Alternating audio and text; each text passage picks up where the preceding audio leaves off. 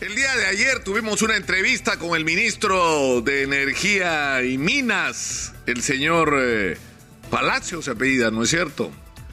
Y, y, la situación con el, con el, con el ministro fue extrema, porque yo, yo creo que hice lo correcto. Es decir, ¿qué cosa haces cuando estás en una de las situaciones más críticas en los últimos tiempos? Cuando tienes la operación minera más importante del país paralizada cuando eso no solamente está provocando lo que ya se ha repetido hasta el cansancio, es decir, no solamente es un perjuicio para la región por la cantidad de ingresos, 3 millones de soles al día deja de percibir la región. Entonces ustedes multipliquen lo que eso significa. Más de 100 millones solo en el último periodo, porque en las paralizaciones de todo el año ya se va perdiendo como 180 millones de soles, porque son 3 millones por día lo que dejan de entrar a la región. Y el perjuicio que una paralización de esta naturaleza supone para toda la actividad de gente que vive no solamente de trabajar directamente en la mina a través de contratos directos o a través de empresas que prestan servicios, sino toda la actividad económica que se ha construido alrededor de la minería y que implica miles de personas sino que implica un daño al erario nacional en un momento en que el Estado peruano necesita la mayor cantidad de recursos para enfrentar los retos de la pospandemia, o en realidad de la pandemia, porque esto todavía no terminó, y de la guerra en Ucrania, que implica alza de precios de los combustibles, de los fertilizantes, de los productos de primera necesidad, y para lo cual el Estado necesita caja, y la caja viene de la minería. Y encima de eso, en un momento que es extraordinariamente favorable para nosotros porque tenemos el mineral que el mundo necesita y donde deberíamos estar en el capítulo de nuestra historia de cómo logramos atraer la mayor cantidad de inversión para poner en operación en primer lugar los 58 mil millones de dólares que están parados en inversiones ya decididas para el Perú y que están paradas por la incertidumbre política.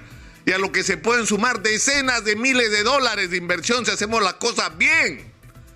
¿Y en qué situación estamos? Está parada la mina más importante del Perú. ¿Y dónde está el ministro de Energía y Minas? No tiene idea de lo que se trata. Ayer hablaba de que si los mineros nacionales deben reemplazar a los internacionales. No sabe de qué está hablando. Desde el punto de vista de la función es un inepto.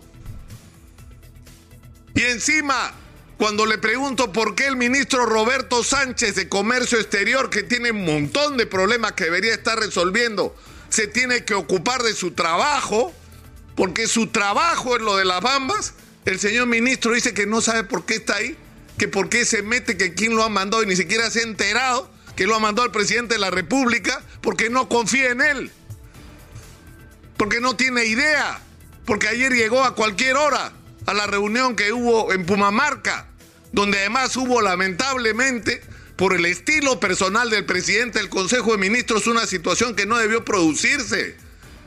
Porque lo que está claro es que lo que hay que hacer en las bambas es levantar el estado de emergencia, sí hay que levantar el estado de emergencia, pero un momentito, de la mano con levantar el estado de emergencia, tiene que ocurrir con que se suspendan todas las medidas que impiden la operación de la mina tienen que ocurrir las dos cosas. Se levanta el estado de emergencia y por el otro lado se suspende todo tipo de medidas que impidan la operación normal de la minería en esa, en esa región. Y por supuesto tiene que instalarse una mesa y esta vez esta mesa tiene que funcionar y ahí el Estado tiene que asumir la responsabilidad de que todo lo que se ponga en el papel se cumpla en los plazos que se establecen en ese papel y por el otro lado, y finalmente hay un problema, pues, a raíz de la paralización y de la declaratoria de estado de emergencia, ha habido confrontaciones, ha habido violencia, ha habido gente herida por parte de los manifestantes, es cierto, pero también ha habido ataques a la propiedad privada, no solo de la mina. Se ha atacado pobre gente que no tenía nada que ver con esto, que eran pequeños proveedores de servicios para la, para la empresa minera. A un chico le han quemado su moto y lo han agarrado a patadas en el piso. Entonces hay que individualizar las responsabilidades. Es decir, que no vuelva a ocurrir que le echan la culpa a los dirigentes que convocaron el paro de todos los incidentes de violencia. Pero lo que no puede haber es impunidad. O sea, si alguien perdió un ojo o fue golpeado, tiene que ser responsable quien haya perpetrado ese acto, así como quien quemó una instalación tiene que asumir la responsabilidad de sus actos porque eso es un delito.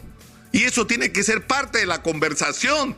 Pero de eso no tiene idea el ministro de Energía y Minas. ¿Por qué? Porque él es de los serronistas. Pues el señor está puesto ahí no porque es una persona capaz, calificada, es la más indicada, es producto de un análisis sobre qué es lo que hay que hacer en cada sector y cómo en minería necesitamos alguien con determinado perfil. ¿Y cuál es ese perfil? Primero, alguien que sepa de qué se trata.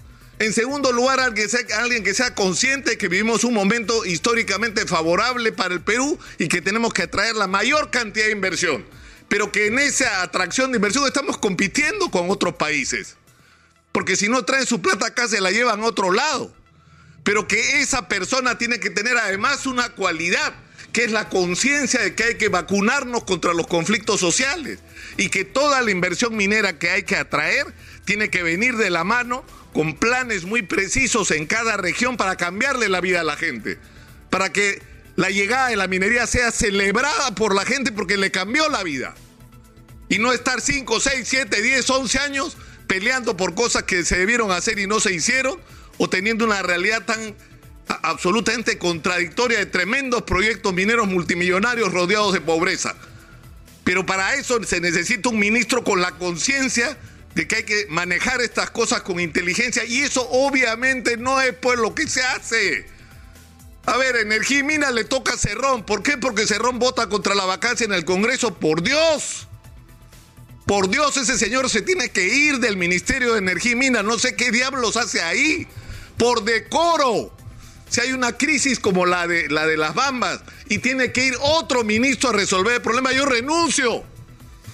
Porque no estoy haciendo mi trabajo, porque no estoy a la altura de las circunstancias. Y encima Vladimir Cerrón me insulta en su Twitter, lo cual me condecora. Es una condecoración que a uno Vladimir Cerrón lo insulte. Y dice que soy un operador político. Sí, señor Cerrón, como se lo dije ayer, soy un operador político de la gente de los intereses de los ciudadanos, de los intereses de los peruanos que, merecen una vida distinta que con ministros como los que usted pone no la vamos a tener, porque nuestro destino va a ser lo que se vive en Junín, ineptitud y corrupción, porque eso es lo que usted tiene para ofrecer al Perú.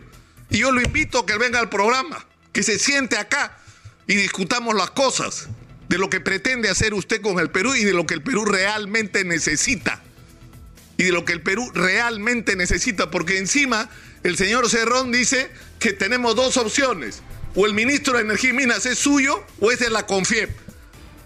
¿Y qué pasó con los colegios profesionales? Dígame usted, ¿qué pasó con las facultades universitarias especializadas? ¿Qué pasó con la cantidad enorme de ingenieros y técnicos que tiene este país, que vienen del emprendedurismo, que vienen del trabajo empresarial, que vienen de haberse fajado una vida entera luchando porque en el Perú haya una minería responsable y una minería que le dé oportunidades a la inmensa mayoría de peruanos. Eso no existe para usted. O sea, yo creo que este es un momento de definiciones. Más allá de lo que ocurra con el tema político en las alturas, este es un momento de definiciones. El ministro de Energía y Minas no puede seguir un día más en ese puesto porque es una irresponsabilidad con el Perú mantener una persona de esas características en un cargo tan importante como es. Y ese tiene que ser el primer paso para sacar a todos los ineptos, a todos los inútiles, que vaya usted a saber por qué están ahí, que han sido puestos por el señor Vladimir Cerrón en el aparato del Estado. Porque eso está pasando hoy y eso tiene que dejar de pasar, porque las consecuencias las pagamos todos. Y reitero, señor Cerrón, venga pues, a los estudios exitosos. Discutamos acá, este es un espacio abierto. Yo no estoy de acuerdo con usted, vamos a discutir seguramente. Lo haremos con respeto seguramente. Subiremos el tono en algún momento seguramente. Pero siempre este será un espacio abierto para todos. Incluso, fíjese hasta para usted.